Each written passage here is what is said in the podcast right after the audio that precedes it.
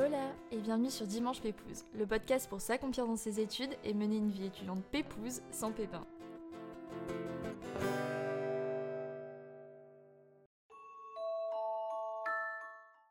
Transformer l'échec en moteur. Lâcher prise quand il le faut. Laisser place à l'humain plutôt qu'au paraître. Aller au contact de l'autre, en prendre soin.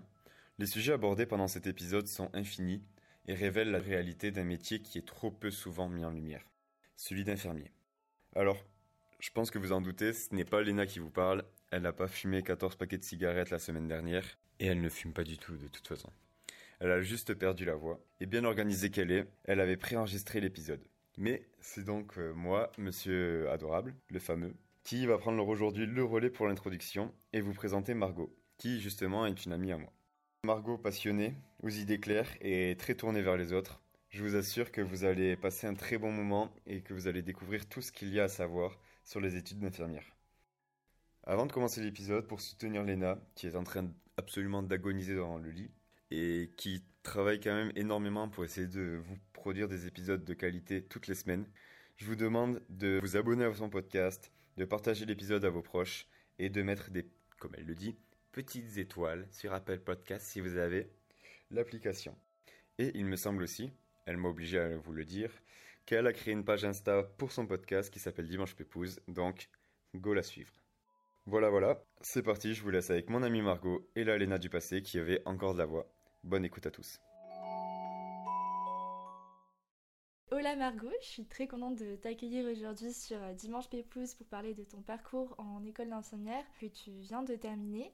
Et euh, ce qui est cool, c'est qu'on va pouvoir démêler le vrai du faux euh, de ton parcours et l'aborder euh, en long, en large et en travers, parce que c'est vrai que c'est des études que moi je connais pas du tout et qui ont l'air vraiment hyper passionnantes. Et ben, ce qui est cool, c'est qu'on va pouvoir avoir ton, ton ressenti après trois ans d'études, si je me trompe Trois ans, c'est Ouais, voilà. et du coup, bah, qui te permettent d'avoir, j'imagine, une vraie prise de recul. Donc Oui. euh, écoute, bah, c'est parti, je te propose de te présenter de la façon la plus euh, pépouse et qui te correspond le mieux. Alors, salut tout le monde. Donc, moi, c'est Margot, j'ai 23 ans. J'habite dans un petit village du nom de Louis-Juson, dans la vallée d'Ossau. Donc, pour ceux qui ne connaissent pas, c'est dans le sud-ouest, vers Pau, au pied des montagnes. Moi, j'ai suivi la formation infirmière, du coup, dans les Landes à l'UFSI de Dax. Et j'ai obtenu mon diplôme au mois de juillet. Qu'est-ce que je peux vous dire de plus? Euh, J'adore ma chienne Mia. C'est un border collie et c'est le meilleur chien du monde. Je suis d'accord, je confirme, elle est trop trop chou. J'adore écouter de la musique, j'adore manger et j'adore faire la fête avec mes copains. Du coup, je peux vous dire que j'étais ravie d'avoir euh, un appartement à Dax pour les férias en plein centre pour pouvoir passer euh, des mais jours et des jours accoudés au comptoir. tu m'étonnes trop bien. bah écoute, euh, très bonne présentation. Et, euh, et du coup, toi, pourquoi tu t'es dirigée vers, vers des études d'infirmière?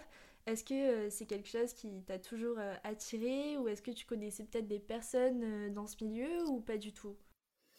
Alors en réalité, je peux pas vraiment dire que c'est un métier qui m'a toujours attirée. Enfin, en fait, c'est pas forcément la première chose à laquelle je pensais quand on me disait bon et toi, tu veux faire quoi plus tard Et c'est vrai que bah, jusqu'à très tard, en terminale, je dirais, je savais toujours pas vraiment quoi faire. Et d'ailleurs, je trouve qu'on nous met vachement la pression très tôt par rapport à ça. Ouais, clairement. Mais ça, c'est un point qui revient vraiment dans tout, tout- tous les échanges que je, je fais sur Dimanche Pépouze.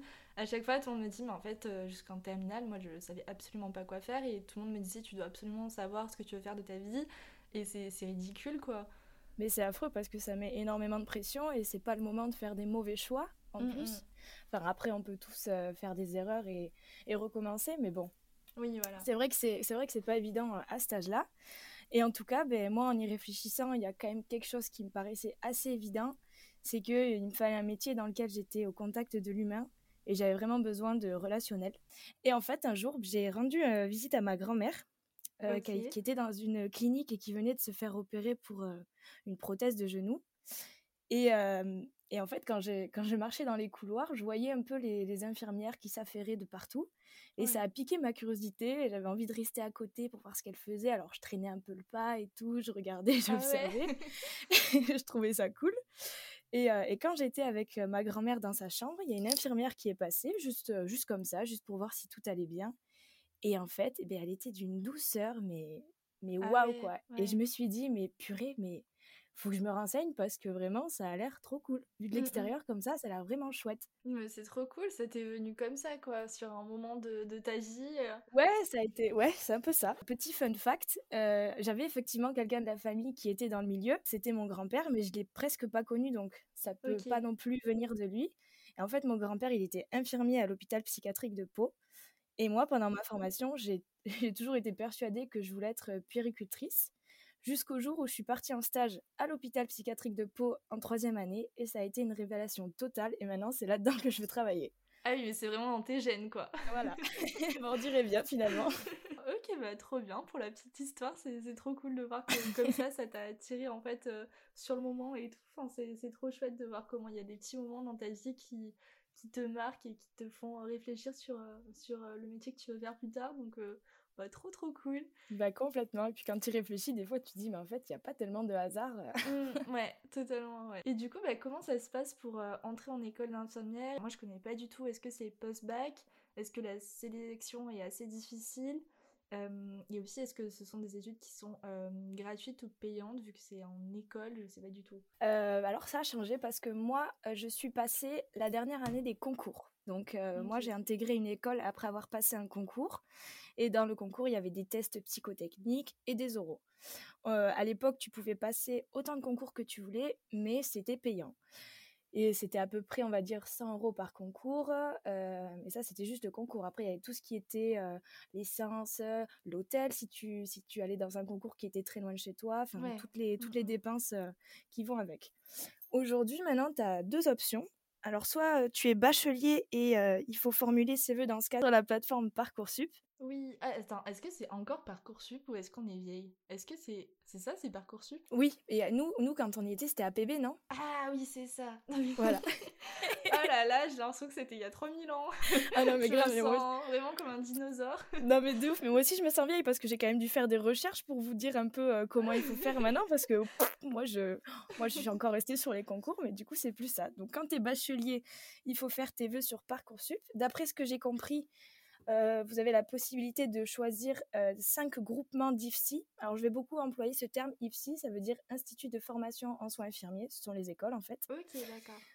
Donc tu peux faire, euh, tu peux choisir cinq groupements d'IFSI et après tu as un nombre illimité de sous-vœux. Si j'ai bien compris, les groupements ça va être euh, au niveau régional. Ok. Ouais, ouais. Voilà.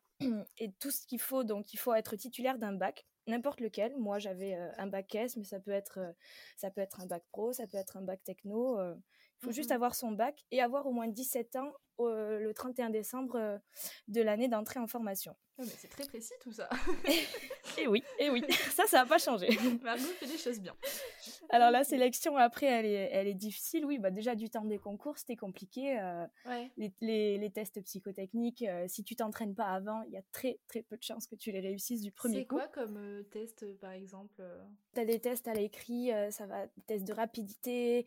Tu vas avoir, je sais pas, par exemple, un grand texte où il va falloir que tu comptes toutes les lettres A et tu as ça, tu as des, des organigrammes, tu as des trucs de logique. En fait, ce qu'ils cherchent surtout, c'est ton esprit d'analyse.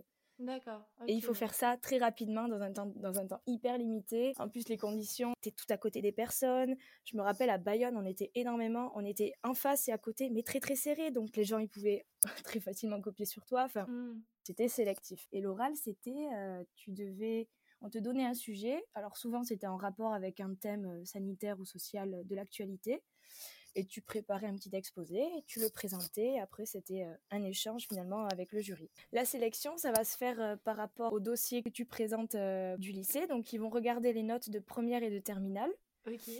Ils vont regarder les épreuves anticipées du bac, donc notamment les résultats de français euh, écrit et oral.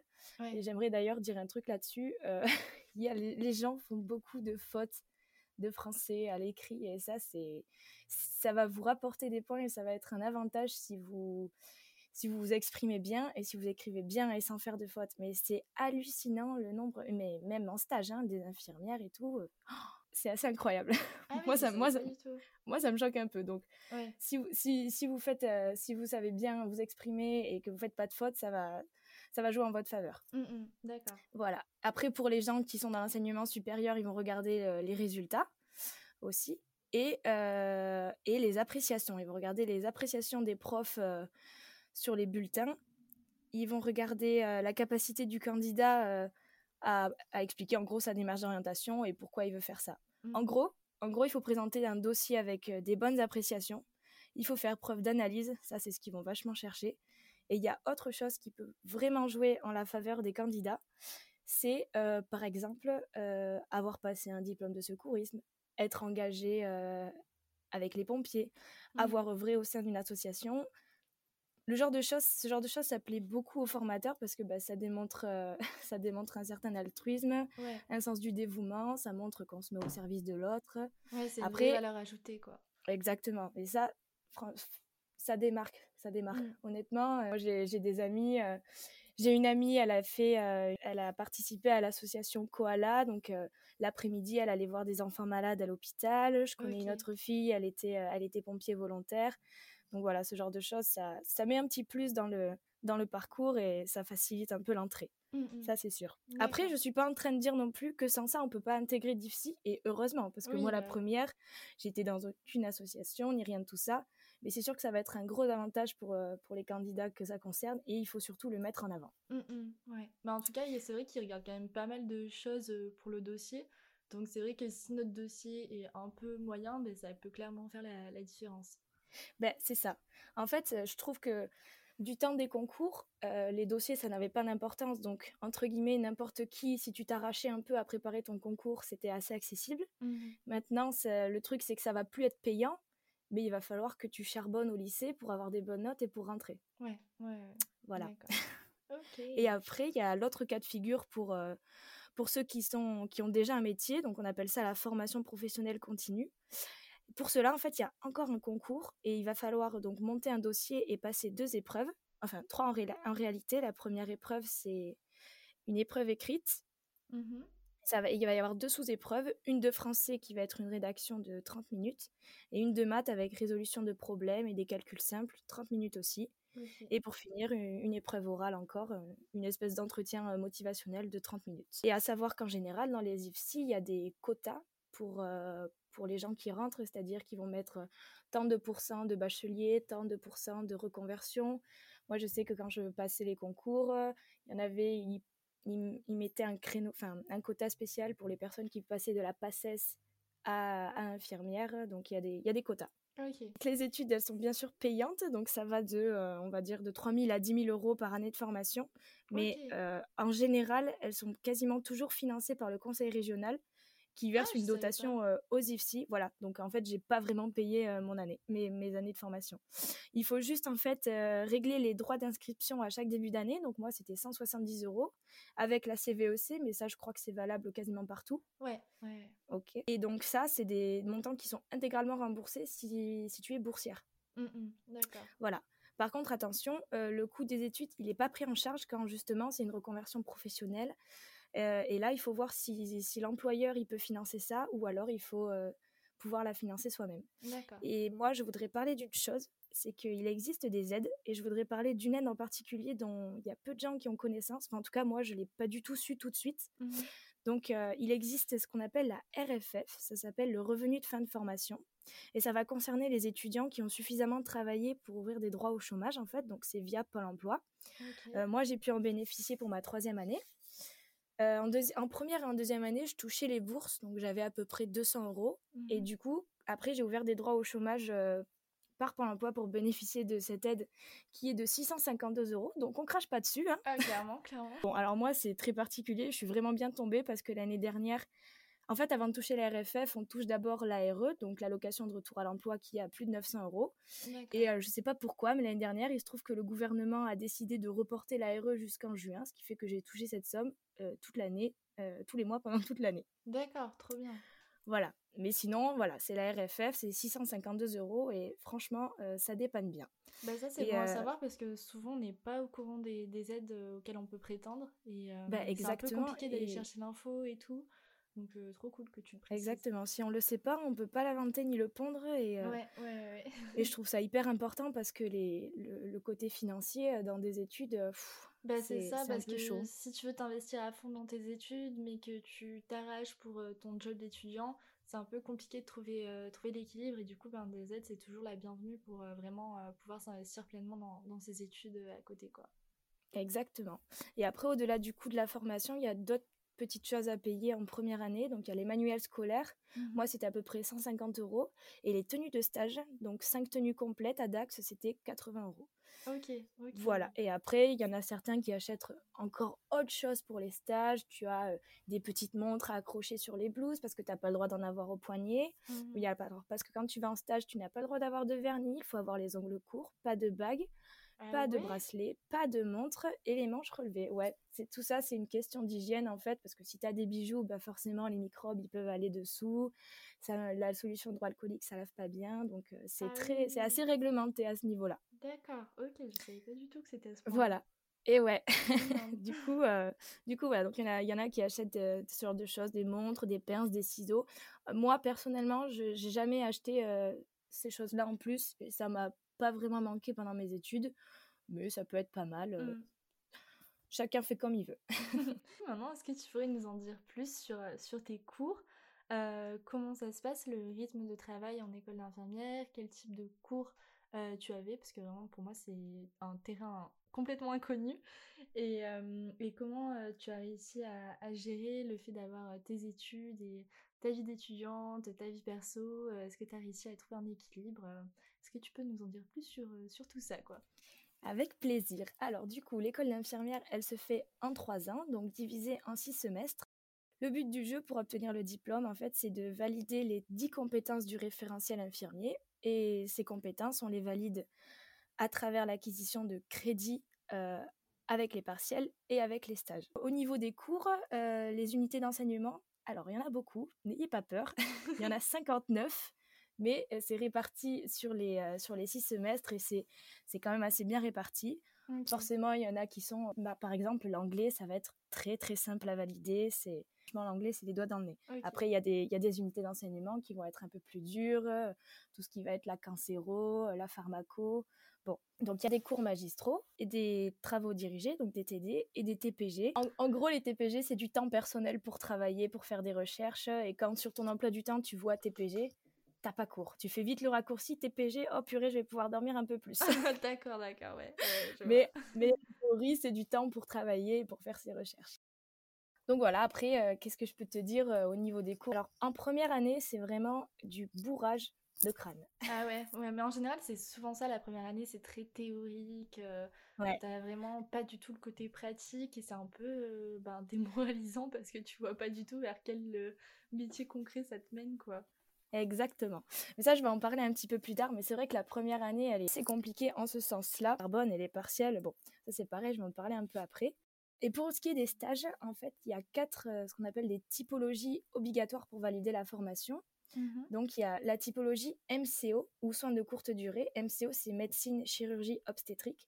Donc, ça va être en gros tous les services un peu lambda de, d'hôpital, ça va être euh, la pédiatrie, la médecine, la chirurgie, les urgences, l'AREA, ce genre de ce genre de service qui prend soin des patients sur des durées assez courtes. Ensuite, vous allez avoir les soins de longue durée et les soins de suite et de réadaptation, ce qu'on appelle le SSR. Donc ça, c'est la gériatrie, tout ce qui va être les services de convalescence, de rééducation après une chirurgie, après un AVC, après un infarctus. Voilà, tout ce qui va être la rééducation. Ensuite, il y a les soins en psychiatrie ou en santé mentale. Donc bah là, ça va être tout ce qui touche euh, de près ou de loin à la psychiatrie. Moi, je me rappelle, j'avais même fait un stage en unité Alzheimer qui avait été euh, compté en typologie psy. Et pour finir, il y a les soins individuels ou collectifs sur des lieux de vie. Donc ça, ça va être les EHPAD, les crèches et le domicile. D'accord, ok, c'est super bien réparti en fait. Voilà, mais c'est très large en fait. Il y a beaucoup, beaucoup, beaucoup, euh, ne serait-ce que dans les services hospitalier, euh, je pense qu'il y en a, je, je, soupçonne même pas l'existence. C'est mmh. vraiment, c'est vraiment très très vaste. Mais justement, est-ce que du coup, c'est pas dur de, ben, de suivre un peu le, rythme et d'être euh, au point sur euh, toutes, toutes ces matières hyper différentes? Bah si, si ça l'est. Et moi, je suis convaincue d'une chose, c'est que bah, on n'a jamais on n'est jamais au point sur tout en même temps, mmh, mmh. tu vois. Il y a toujours quelque chose à apprendre t'as jamais fini d'apprendre en fait. C'est ça le truc. Et c'est ça qui est hyper enrichissant d'ailleurs. Oui, Et donc après, au milieu et à l'issue de chaque stage, il y a des bilans pour valider ses compétences. Ok. Voilà. La répartition des stages, alors là, ça va dépendre des IFSI. Il y a un truc assez euh, universel, on va dire. En première année, ils disent qu'au semestre 1, il y a un, stage de 5 semaines et au semestre 2, il y a un stage de 10 semaines. moi, par exemple, à l'école de Dax, les stages de 10 semaines, ils aimaient bien les scinder en deux stages de 5 semaines. Et après, en deuxième année, ils disent voilà, 10 semaines de stage en semestre 3, 10 semaines de stage en semestre 4. Et ce qu'il faut savoir, c'est que euh, le tout dernier stage, on peut le choisir. Et euh, le reste des stages, en général, ce sont les, les IFSI qui les choisissent. Mais là encore, ça dépend. Il y a des endroits où l'étudiant peut choisir, mais il faut qu'il aille obtenir les conventions et tout ça. Mm, mm. Et ça a été simple pour trouver un stage pour toi? Moi, du coup, euh, j'étais dans un IFSI qui choisissait tous les stages, sauf le dernier. Mm-hmm. Euh, et, alors non, du coup, le dernier, j'ai été dans un cas de figure un peu particulier parce que j'ai pas eu celui que je voulais. Parce qu'il était très très très demandé.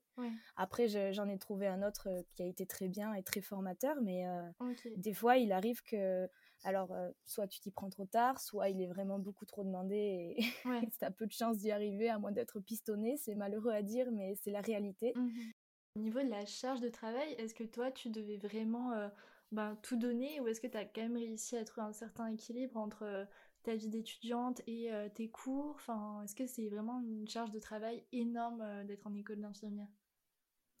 Alors, je vais pas dire le contraire ça c'est sûr. Après, euh, moi, je, dirais que j'ai quand même vraiment bien vécu le début de mes études. Je dis pas non plus que, ça a toujours été tout rose, mais ça, ça s'est quand même hyper bien goupillé parce que euh, bah, déjà, euh, dans ma promo, j'avais une copine que je connaissais très bien depuis le collège. Mmh. Donc dès le départ, ça fait un petit stress en moins. Enfin, en tout cas, moi, je le voyais comme ça, même si j'ai jamais eu trop de mal à m'intégrer ou que ce soit c'était quand même rassurant d'avoir avec moi le jour de la rentrée quelqu'un que je connaissais bien. C'était comme un repère. Bah Puis il y avait autre chose, c'est que à l'école d'infirmière de Dax, c'est une école assez petite. La promo, dans ma promo, on était environ 80 étudiants. Ah Donc on est, on est quand même loin des promos gigantesques qu'on peut trouver à, à, Bordeaux ou à Toulouse par exemple. Mmh, mmh. Et ça, j'ai trouvé que c'était chouette parce que c'est beaucoup plus facile pour connaître un peu tout le monde pendant les soirées d'intégration par exemple. Et aussi en cours, on était souvent en groupe. Mmh. Euh, des groupes qui changeaient d'une année sur l'autre d'ailleurs, donc ça facilitait un peu tout ça euh, pour s'intégrer, connaître un peu tout le monde.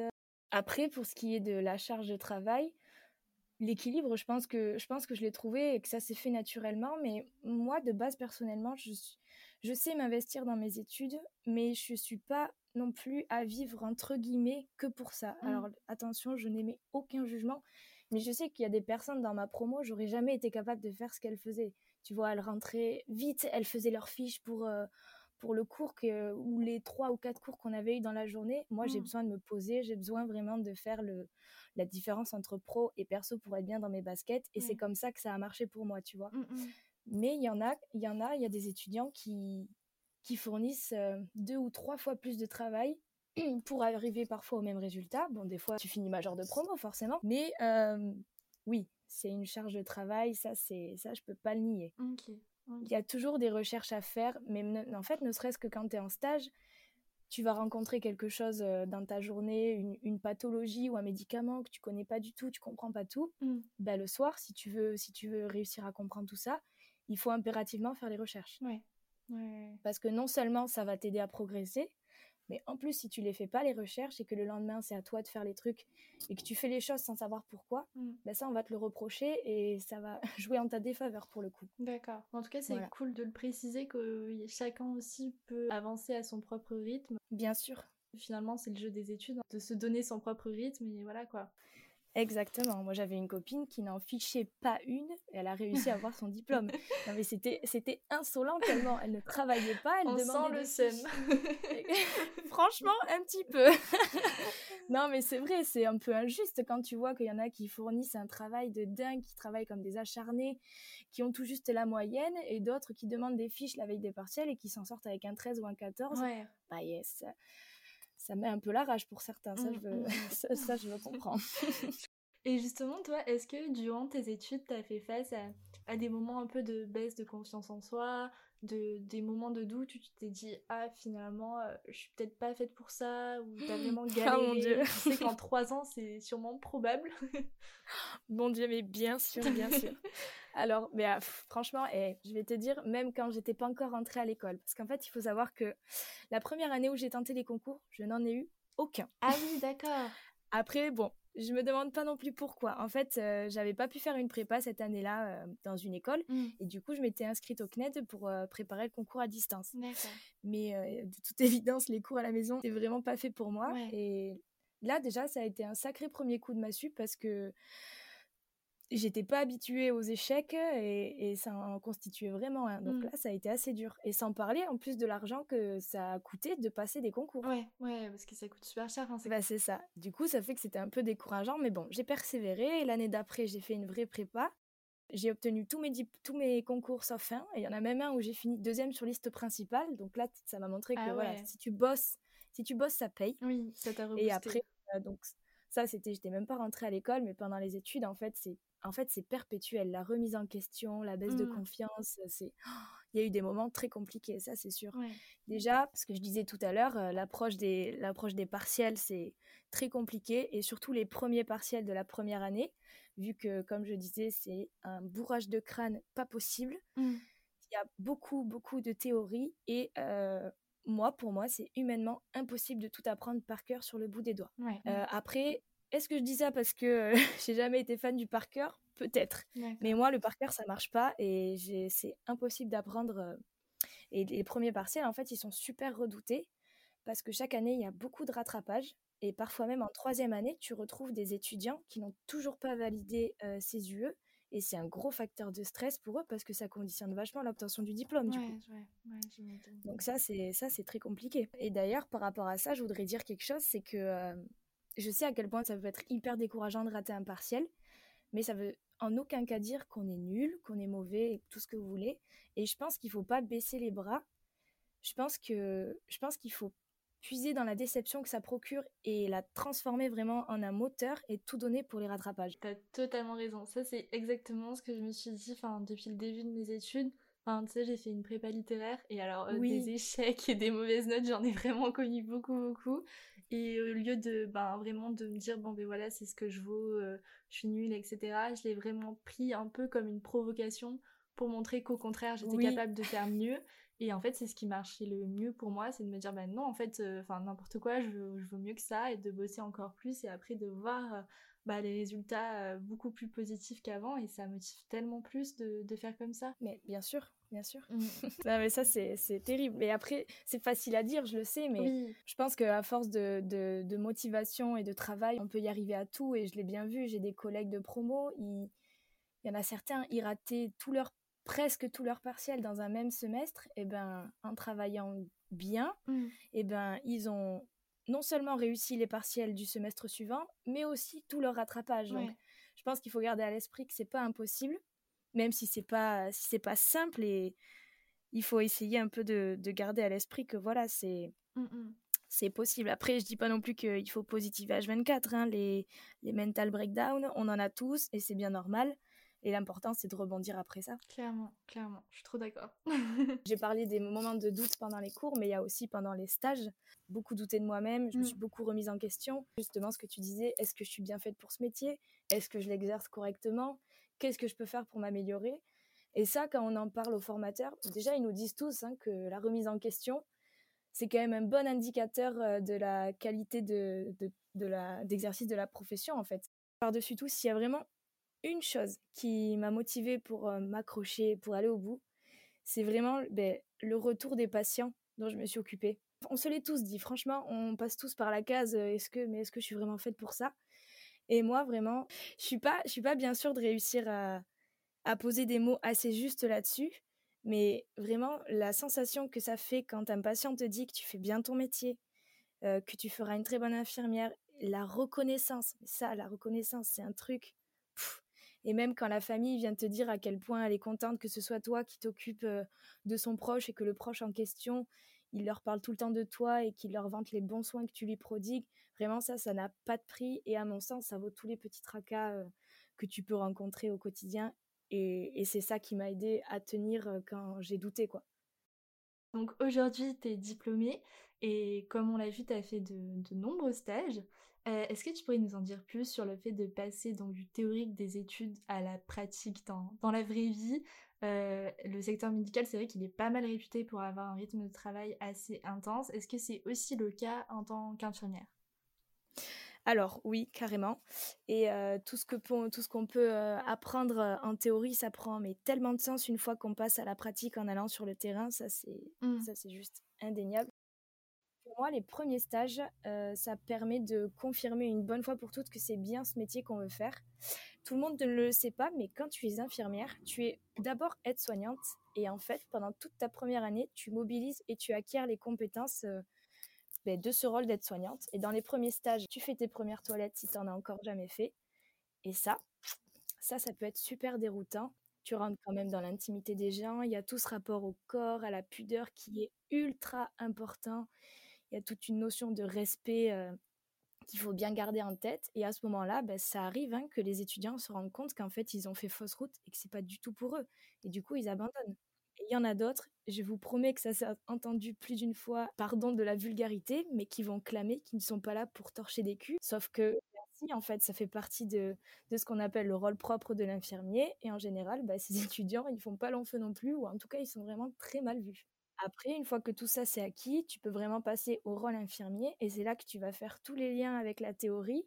Parfois, des choses auxquelles tu pipais rien en cours, bah, ça devient hyper simple et que tu comprends tout. Et surtout, bah, dans les stages, on a la chance, euh, je pense, dans la plupart des cas, de bénéficier de l'expérience des collègues infirmiers, mais aussi des, autres professionnels selon les services. Donc, il y a les internes, les médecins, les chirurgiens, enfin, il y a beaucoup de professionnels qui t'apportent leur, euh, toute leur expérience et leur savoir et, et bah, tout devient plus clair, quoi. Et c'est là que ça devient aussi encore plus intéressant. En fait, c'est progressif au début de ta formation, tu es focus sur les petites choses pour bien les comprendre. Et de plus en plus, tu prends en charge les patients dans leur globalité. Et en fait, c'est ça le but de la formation. Je suis hyper sensible et du coup, de voir des gens malades, blessés, etc., de suite, euh, c'est comme si c'était moi qui étais malade qui étais blessée. J'ai vraiment du mal à prendre de la distance avec ça. Comment toi, tu t'arrives à faire face à ça? Tu t'y es préparé ou est-ce que ça vient au fur et à mesure du temps? Est-ce que tu trouves que c'est possible de prendre de la distance dans ce métier parce que j'imagine que des fois c'est pas facile quoi. Alors oui, ça c'est une très bonne question. Et ça c'est pareil, on y passe tous à mon avis. Moi je pense que on peut pas prédire tout ce qui nous attend en service. Donc on peut pas toujours s'y préparer, tu vois. En fait, des fois, des situations, ça te tombe dessus. Et alors là, ben voilà, comme tu dis, il s'agit de faire au mieux pour y faire face. Ça peut être mmh. très dur parce que des fois, il y a des situations qui touchent, qui nous touchent beaucoup plus que d'autres. Alors soit parce que ça va faire écho à des choses douloureuses qu'on a pu déjà vivre, et même des fois, ça, on peut, on peut même pas s'expliquer pourquoi ça nous touche comme ça. Et alors à mon avis, quand ça arrive, le plus important, c'est de pouvoir en parler. Alors soit avec son tuteur ou sa tutrice de stage, ou un professionnel en lequel on a confiance. On peut en parler aussi à un formateur ou même à un camarade de promo, mais je pense que l'important, c'est de pouvoir extérioriser un peu les émotions et les ressentis parce que quand tu gardes tout ça pour toi, ça peut devenir vraiment très compliqué à gérer pour la suite.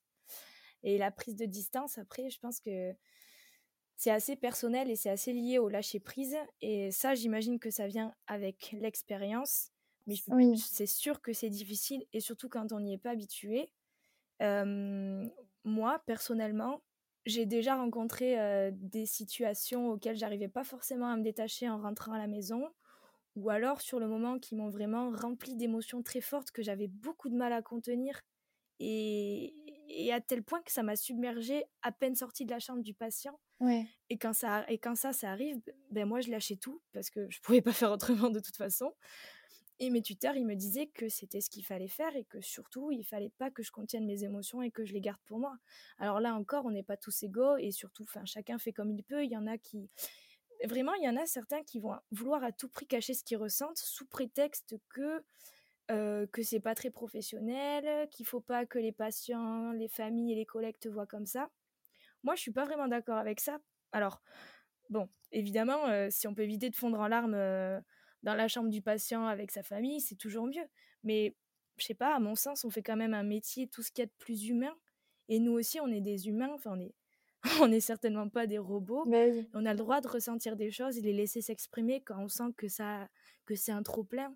Et les collègues le savent et ils devraient être là pour apporter le soutien euh, dont on a besoin. Heureusement, c'est le cas dans beaucoup, beaucoup d'endroits. Mais bon, il y a toujours des exceptions euh, et des gens pour penser différemment. Mmh, Mais mmh. moi, je pense vraiment qu'il faut lâcher un peu tout ça quand, quand les émotions deviennent fortes et que les situations nous touchent.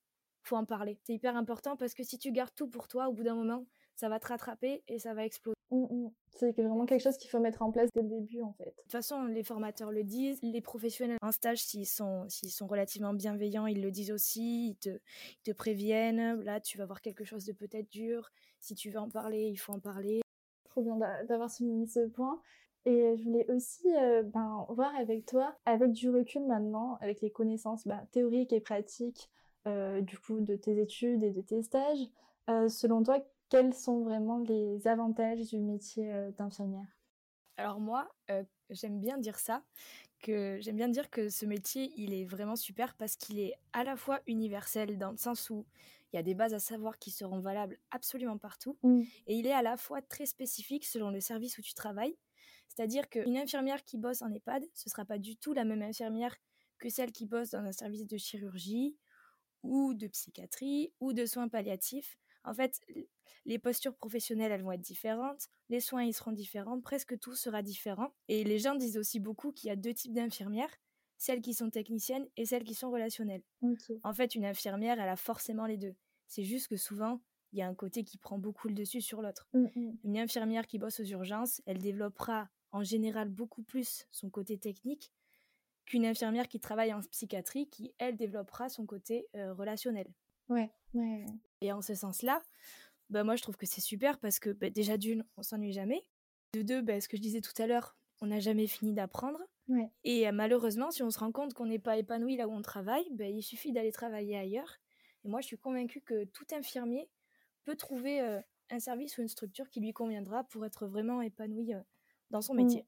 Le fait de, de jamais avoir fini d'apprendre, de toujours être stimulé par son métier, je pense que c'est vraiment la clé pour, euh, pour s'épanouir dans son métier. Sûr. Je pense que c'est là que le métier euh, d'infirmière est vraiment euh, hyper passionnant et épanouissant, quoi. Ah, bien sûr. Moi, je pense que. Ou alors, c'est très rare, mais il n'y a, y a pas de routine dans les services quand tu es infirmière. Mm. Il y a un point aussi qui revient souvent, c'est que les, les métiers liés au médical sont souvent très, très stressants, euh, parce que bah, finalement, il est souvent question de, de santé, évidemment, de, vie- de vie ou de mort. Tout à fait. Bah, j'imagine que c'est dur de relativiser ou de faire les choses qu'à moitié. j'imagine que c'est vraiment un métier où tu vois vraiment, dois t'investir pleinement, quoi, parce qu'il est question de, de la vie, de la santé des gens. Est-ce que parfois c'est dur à vivre au, au quotidien? Est-ce que tu, tu l'as ressenti ce stress? Et est-ce que du coup tu te vois faire ça euh, durant euh, toute ta vie? Euh, à mon avis, le plus dur, tout le monde le sait un peu, c'est pas un secret, c'est le manque de temps combiné euh, au nombre important de patients qui fait que tu peux pas prendre du temps quand justement certains en auraient besoin, quand certains ont, ont besoin que tu sois là pour eux, même si même s'ils veulent juste une oreille qui les écoute. En fait, quand on est étudiant, on nous dit beaucoup euh, d'en profiter parce qu'on peut prendre le temps avec eux justement. Ce que moi j'ai fait tout au long de mes études. hein. Des fois, je passais euh, des lustres dans une chambre avec un patient qui parlait, qui parlait, qui parlait, qui parlait. Et à la fin, je partais et juste le merci, quoi. Merci de m'avoir écouté, mais, mais pas de souci, j'aurais pu rester trois heures de plus, en fait. Et j'avoue que moi, je redoute un peu la prise de poste par rapport à ça, parce que bah, là, ce sera moi l'infirmière, je serai plus là. euh, Enfin, je pourrais pas me dire que j'ai quelqu'un derrière moi, et je sais déjà que j'aurai pas toujours euh, autant de temps que j'en voudrais pour mes patients. Et je pense que c'est ça qui est dur. Mm. Et faire les choses à moitié, ce que tu disais, ça, c'est ça, c'est compliqué parce que ça se voit beaucoup. C'est c'est malheureux à dire encore une fois, mais des fois, c'est un peu un travail à la chaîne. Il faut faire toujours plus de choses en toujours aussi peu de temps. Mm. Et ça, c'est terrible. Après, est-ce que je me vois faire ça toute ma vie? Euh, C'est pas une question que je me suis posée, tu vois. Ouais. Trop. Enfin, je dirais, je dirais que, en fait, on entend beaucoup, euh, et je sais pas trop pourquoi on nous disait ça en formation, parce que c'est presque décourageant, mais on nous a beaucoup dit que les infirmières n'ont pas une grande espérance de vie et que au bout de quelques années, elles arrêtent pour faire autre chose. Moi, je dirais que actuellement, pff, moi, je dirais en fait que je me vois vraiment pas ce que je pourrais faire d'autre. Ouais. Donc, euh, on verra ce que le futur me réserve et, y advienne que pourra, mais mmh, mmh. je me dis que c'est une bonne chose si je pense pas encore à ça. Oui, clairement, bah oui, c'est déjà un bon signe, on va dire. Comment tu définirais la Margot d'avant ses études et celle d'aujourd'hui? Ça peut paraître hyper cliché, mais pourtant j'ai vraiment le sentiment que cette formation, elle m'a changé et pas qu'un peu. Mmh. Je dirais que ça m'a fait vachement grandir d'un seul coup. Ça m'a fait mûrir, j'ai beaucoup réfléchi à plein de choses et aujourd'hui, je pense que en number one, je peux parler d'un gros gain de confiance en moi. Alors, il y a encore du travail, évidemment, mais on est quand même déjà loin de la Margot du, du lycée qui osait jamais trop dire ce qu'elle pensait et qui disait amen à tout. Et je pense qu'une telle formation, bah, ça, ça, te forge le caractère et puis ça te ça t'aide à te construire une petite carapace et, mmh. et ça dans la, dans la vie de tous les jours, euh, je le vois beaucoup quoi. C'est un peu ce qui revient à chaque fois euh, que je pose cette question et, et je pense que ben, les études, c'est beaucoup plus enrichissant que ce qu'on pense au départ. En fait, quand, quand on commence dans ces études, on pense qu'on va juste avoir des connaissances et, et c'est tellement plus que ça. Ah, mais ça va bien au-delà de ça, ça c'est sûr. Est-ce que du coup, tu aurais un petit conseil à donner à tous ceux qui, ben, qui souhaitent euh, s'engager dans, dans, des études d'infirmière Si c'est vraiment ce que vous voulez faire, foncez. Euh, alors c'est pas facile, je vais pas vous dire que c'est facile parce que c'est pas vrai, mais si c'est vraiment ce que vous voulez, ben, il faut y aller faut être motivé et ayez confiance en vous parce que ça en vaut la peine déjà d'un point de vue humain et puis de toute façon sur tous les plans. Mmh. Et alors moi j'aurais voulu parler de quelque chose. Je me dois un peu de vous mettre en garde et de parler de d'un truc qui est beaucoup moins agréable à entendre et que par chance moi j'ai pas vécu pendant ma formation mais il arrive que des étudiants des fois tombent sur des professionnels avec lesquels ça passe pas du tout mmh, mmh. et ces professionnels ils peuvent alors soit ils ont pas envie d'encadrer et soit malheureusement, ils sont foncièrement mauvais et je vous jure que ça existe. D'ailleurs, c'est déplorable dans un tel métier de trouver des soignants comme ça. Mais pourtant, c'est la réalité et surtout, c'est pas rare. J'ai eu beaucoup de camarades de promo qui ont eu des problèmes, j'ai entendu beaucoup d'histoires, j'ai lu beaucoup de choses sur Twitter. Et le problème, c'est que ces soignants-là, ils vont tout faire pour te mettre en difficulté, te mettre plus bas que terre et même t'humilier. Donc en fait, moi, le message que je veux faire passer ici, si vous comptez vous lancer dans des études ou si vous y êtes euh, déjà, et si vous rencontrez ce genre de problématique, je me répète, mais ce n'est pas normal du tout. Et, vraiment, mais je vous en supplie, ne vous laissez pas faire. Ces gens, ils vous doivent le respect et ils n'ont pas à vous mettre en difficulté pour leur plaisir. Et si ça arrive, il faut vite régler le problème. Mmh. Il ne faut pas attendre que ce soit invivable, il faut en parler euh, alors soit au cadre de santé ou soit un formateur si vous préférez qui le fera remonter, mais il faut surtout pas rester comme ça et il faut préserver votre santé mentale parce qu'elle est tout aussi importante que la santé physique. Bah oui, clairement et puis si tu te sens pas bien, c'est aussi difficile de prendre soin du coup des, gens, de tes patients, enfin ça arrive partout, le monde professionnel n'est pas tout beau tout rose et c'est hyper important de, tout mettre en place et de, signaler dès que possible si vraiment ça, ça, dépasse les bornes, quoi. Et franchement, euh, un stage qui dure 15 semaines, s'il se passe bien, vous allez vous régaler et vous verrez pas le temps passer.